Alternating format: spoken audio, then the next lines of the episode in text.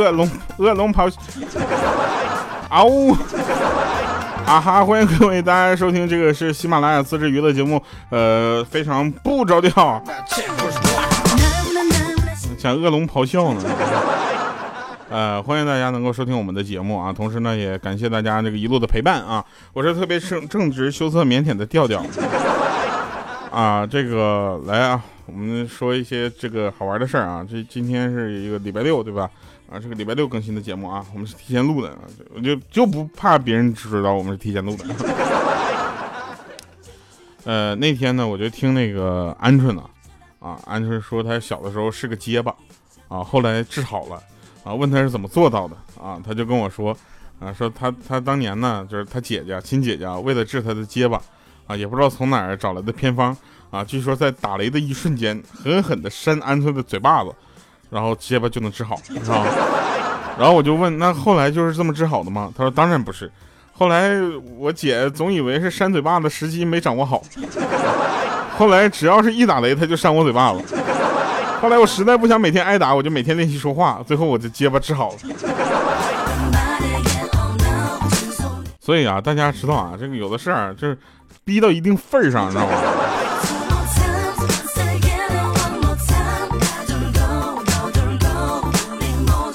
有一次，鹌鹑出门啊遛狗，偶遇了她前男友，啊，然后呢，她她家金毛呢就屁颠屁颠的到她前男友面前，就在那非常亲昵，啊，在她腿上蹭来蹭去的。这时候呢，她前男友就说了：“哎呀，亲爱的，咱俩和好吧？你看你家的狗还是那么喜欢我，对不对？啊，然后因为鹌鹑想到当时是她前男友提出的分手，现在又想吃回头草啊，当时鹌鹑就生气了，说：切，狗喜欢吃屎。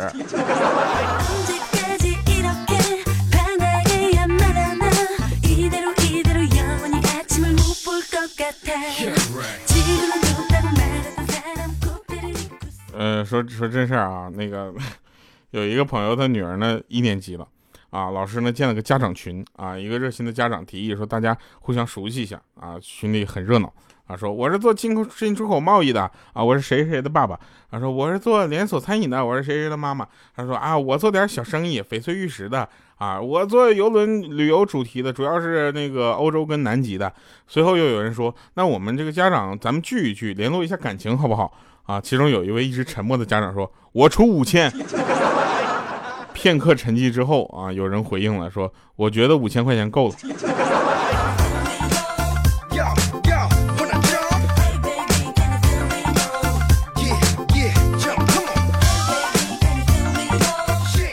等明年啊，明年过生日的时候，我一定在喜马拉雅上开一个直播啊，让大家拼命的刷礼物啊。就是过生日那天，我也想上一次榜。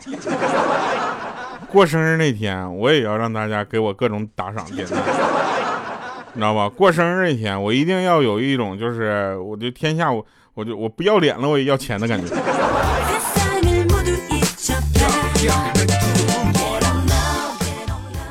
我们办公室呢，那天我就跟那个呃陆兄说，我说陆兄，我们办公室有个女的特烦人。他说怎么了？我说说话总发嗲啊，跟谁都自来熟，还老让我们帮他打饭。他说说重点。我说重点重点就他长得很丑。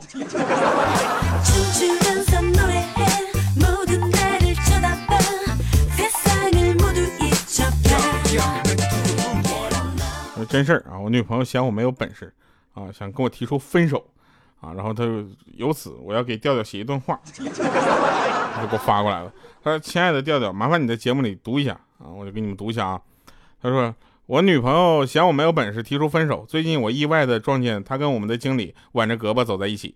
事后之后，经理主动找到我说。”那个小孙儿啊，你别在意啊。其实呢，你前女友呢嫌贫爱富，我是看不过去，把她追到手之后呢，然后过段时间再把她给甩了，我替你出出气。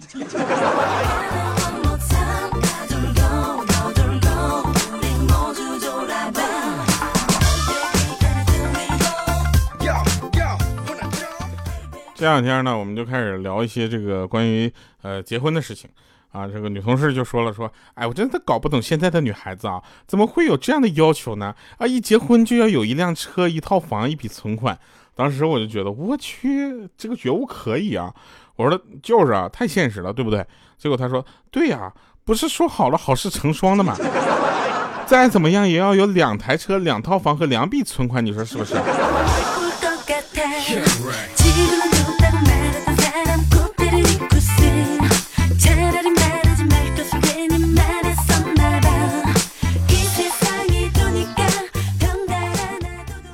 说啊，莹姐呢，前两天不是考了驾照嘛，然后她就现在开车正是上瘾的时候啊，她就是能开车去的地方绝对不走着过去，因为她开车才有成就感，她才觉得她的这个学习到位了啊。然后那天我就坐她车啊，坐路上呢抛锚了啊，抛锚之后她就立刻下车，打开车前引擎盖检查。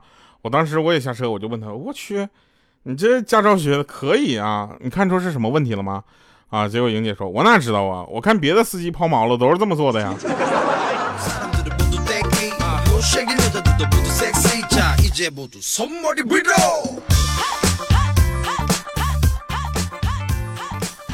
那天在路边开着，我就看着有一个花啊，开的正漂亮，我就随手摘摘下几只，啊，簇攒成了一小簇啊，洁白素雅，煞是好看啊。这时候鹌鹑就说了：“说你这家伙。”扔了吧，那都是路人的尿浇出来的。当时我就懵了，我说：“那你吃的香喷喷的米饭，那还是庄稼一枝花，全靠粪当家吗？”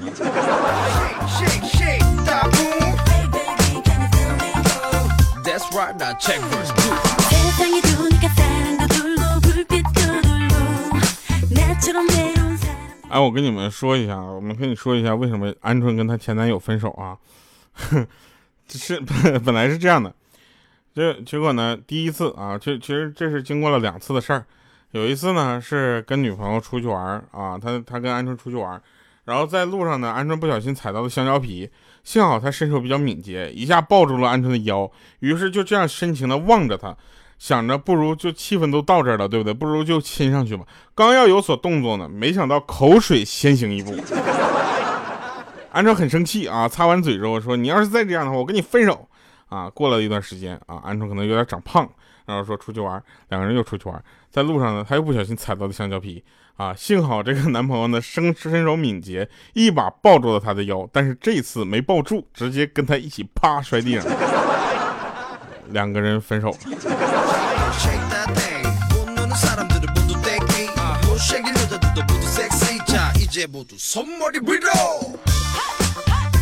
有人会问说：“哟，调调是糗事播报那个调调吗？”对呀，这个世界还有几个叫调调的，对不对？我跟你们说，能叫调调的人啊，一种就是一种就是我了啊，另一种呢就是呃，另他可能是女生的那个女生啊，她觉得调调这个名字很可爱啊，所以很多人都问说调调这个人居然是个男的哦，哦，好恶心啊！然后每次听到的时候，我都特别难过。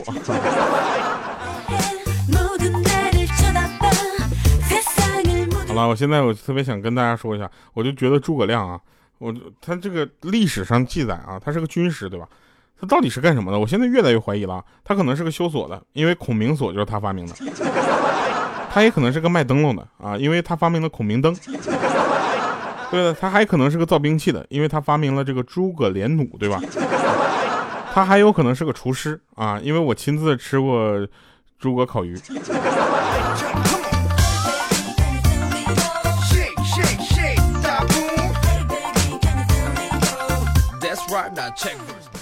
鹌鹑呢，天天觉得自己身高有点高啊，然后就找不到男朋友，然后就他因为鹌鹑正常身高是一米六八，好像跟他体重是一样的啊，他体重也幺六八，然后然后他就觉得他找不到男朋友，他就故意把自己说矮一点啊，说那你现在跟别人说你多高呢？他说我说我一米二，结果有一天直播间来一个一米八三的大帅哥啊。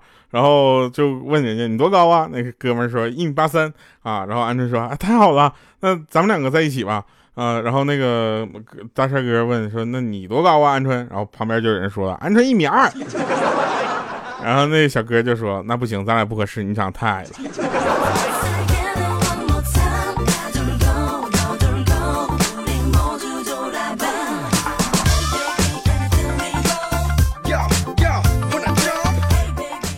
哎，我跟你们说啊，就是隔壁的那个半夜三更不睡觉，真的大晚大晚上还背古诗，我都受不了。背古诗就算了，还总背第一句什么鹅鹅鹅。还总背第一句，就只会呃呃呃。我心想，你是不是有病？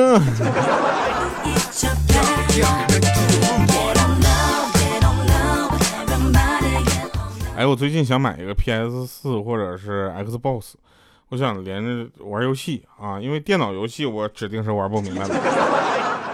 我这个电脑啊，除了玩游戏干不了，什么都可以，你知道吗？我奇了怪了啊！这个电脑就就这么说吧。那天说你这个电脑都用了几年了？我说用五年了。他说你这电笔记本啊，就像纸一样的软。哎，你们能理解吗？就是有一个笔记本电脑像纸一样软，我就现在特别怕哪天我给它捅破了，你知道吗？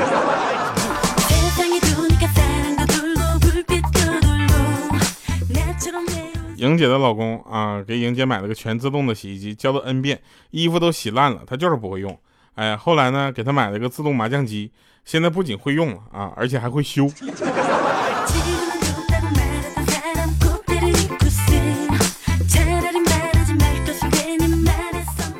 那天我发烧啊，去医院打针，护士给我量完体温之后一看，哎呦我三十八度六。我当时说三十八度六怎么了？然后那个护士啊，在那看了我一眼，说你是不是挺长时间不上网了？我说我上网啊。他说那你不知道三十八度六对于网络上来说什么意思吗？我说什么意思啊？他说你这样啊，那个你别动啊，我现在就马上我马上让你知道是什么意思，好不好？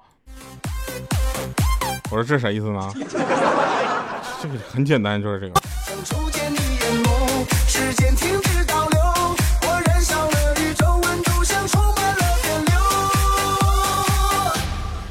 三十八度六，我一听啊，三十八度六，那你也真的是为了告诉我一个三十八度六，真的费，真是煞费苦心呐。然后我就怎么办呢？我就就他就给我用那个冰凉的手啊，在我的额头上摸了一会儿，摸了有一分钟，啊，摸完一分钟之后呢，他又换了一只手继续摸，啊，完事儿了之后，那护士还说呢，说这家伙真暖和，像暖宝宝一样。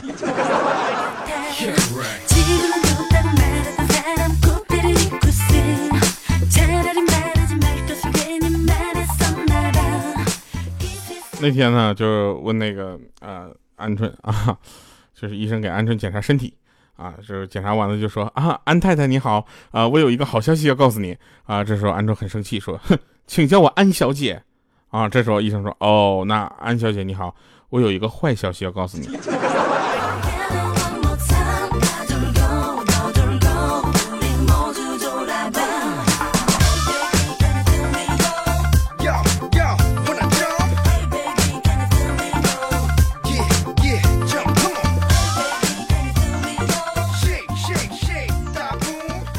那天啊，坐公交车啊，小米跟小小米两个人，然后小小米就说：“嗯，妈妈，天气有点嗯热，我要开窗户啊。”结果他妈妈就不让开啊，他说：“说我我打不开，没劲儿啊。”说小小米就说了：“说妈妈，你打我就有劲儿，你打个窗户就没劲儿。”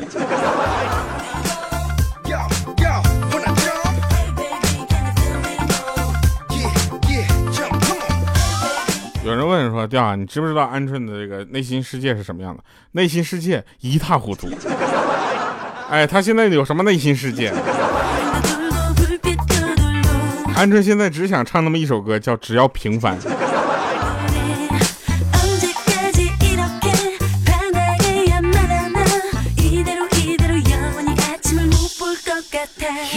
小小米那天就说了：“说嗯，买卖，我不想写作业了，我然后怎么办呢？”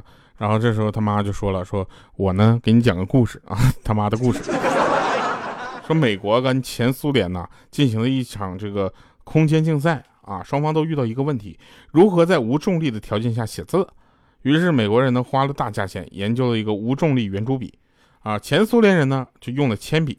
这说明什么呢？这说明就算你跑到了太空啊，也得把这个作业写完。”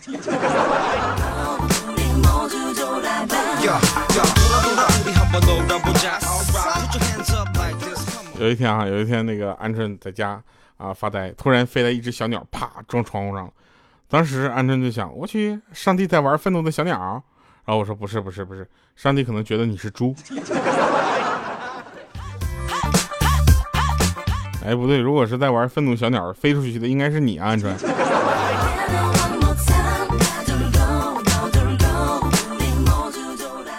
那我们小区呢有三大男高音啊，第一呢就是张大爷啊，我们小区收破烂的，只要他嗓子嗓子一喊，全小区人都能听到啊，就把破烂给他，是吧？然后第二呢就马大爷啊，我们小区的门卫啊，只要有陌生人来访呢，他一个嗓门啊祝福都能知道。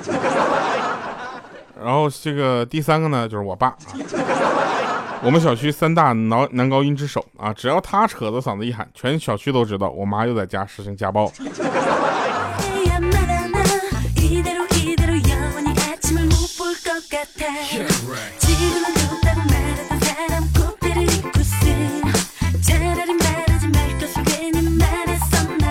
有一天啊，我们那个陆兄啊，陆兄前汉影业老板啊，三个老板之一，然后呢，他特特别厉害啊。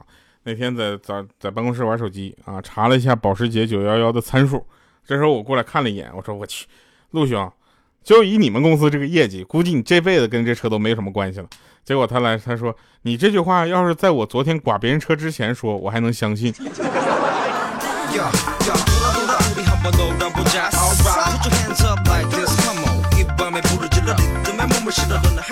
在这里我就要说了，就是其实胖小胖子还是挺苦逼的，对不对？胖子们。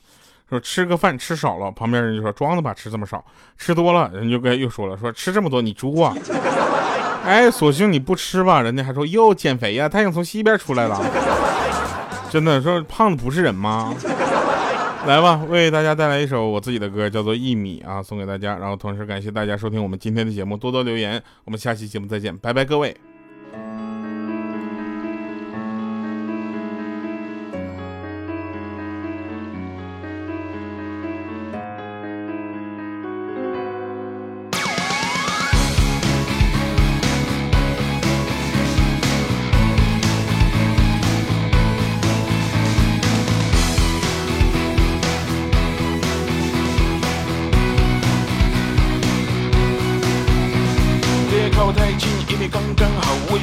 根本不用别人介绍，不管分量有多少，还有多少花招，我会用我的第一击败一切敌意。谁叫我是冠军，全都过得霸气。对对对对对，对不起，好久没有关系，就能回忆。有什么东西值得你的意？大白虚伪的警告，是谁在对我咆哮？一米的距离多好？大白虚伪对我咆哮，我从来不会骄傲，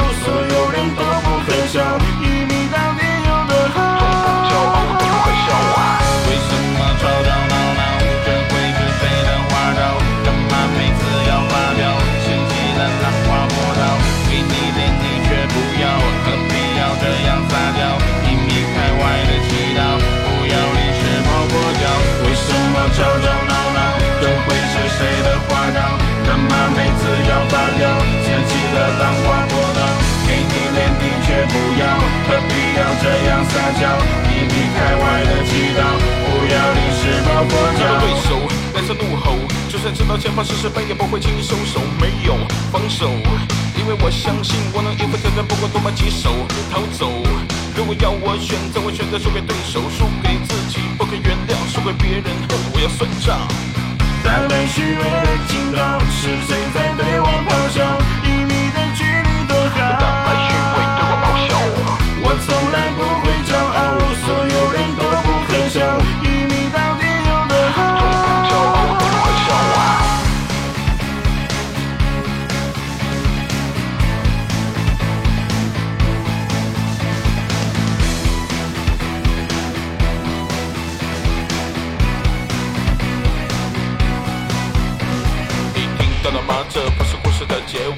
开始。你双眼看着我的时候，就该想到这样的结果。你感觉到了吗？这股力量，你不会推翻，只能服从。